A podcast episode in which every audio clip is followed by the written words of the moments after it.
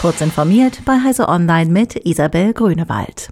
Knapp drei Wochen nach Abschalten der Internetverbindungen wegen einer drohenden Cyberattacke ist die Stadt Potsdam mit einem ersten Schritt wieder am Netz. Seit Montagnachmittag ist die Verwaltung der Hauptstadt Brandenburgs wieder per E-Mail erreichbar, sagte Stadtsprecher Markus Klier. Der Bürgerservice und andere Dienstleistungen seien aber weiterhin nur eingeschränkt nutzbar. Auch das Ratsinformationssystem der Stadtverordnetenversammlung ist betroffen. Immerhin funktionieren die Telefone weiter.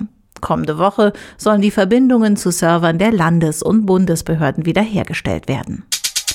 Microsoft will zu einer größeren Verbreitung der Software ChatGPT beitragen, deren Texte wie von einem Menschen geschrieben wirken. ChatGPT werde bald für Kunden des Cloud-Dienstes Azure von Microsoft verfügbar sein, teilte der Software-Riese mit. Damit werden sie die Technologie in ihren eigenen Anwendungen einsetzen können.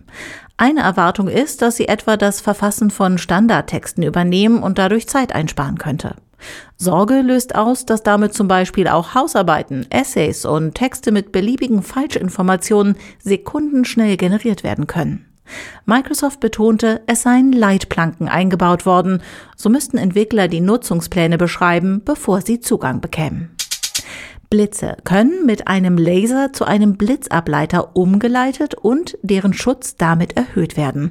Das hat ein europäisches Forschungsteam mit Versuchen auf dem Schweizer Berg Sentis bestätigt und die Arbeit jetzt vorgestellt. Mit der neuen Technik könnten künftig Einrichtungen besser geschützt werden, für die klassische Blitzableiter nicht optimal sein, weil diese nicht unbegrenzt in die Höhe verlängert werden können, wie Flughäfen, Windkraftanlagen und Atomkraftwerke.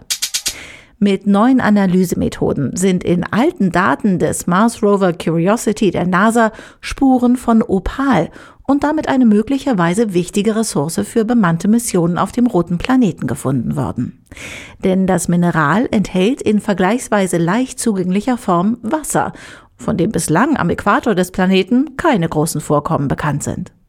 Der Fund sei aber nicht nur für mögliche bemannte Missionen von Bedeutung, sondern verrate auch, dass sich potenziell lebensfreundlichere Verhältnisse direkt unter der Oberfläche womöglich viel länger gehalten haben als bislang gedacht.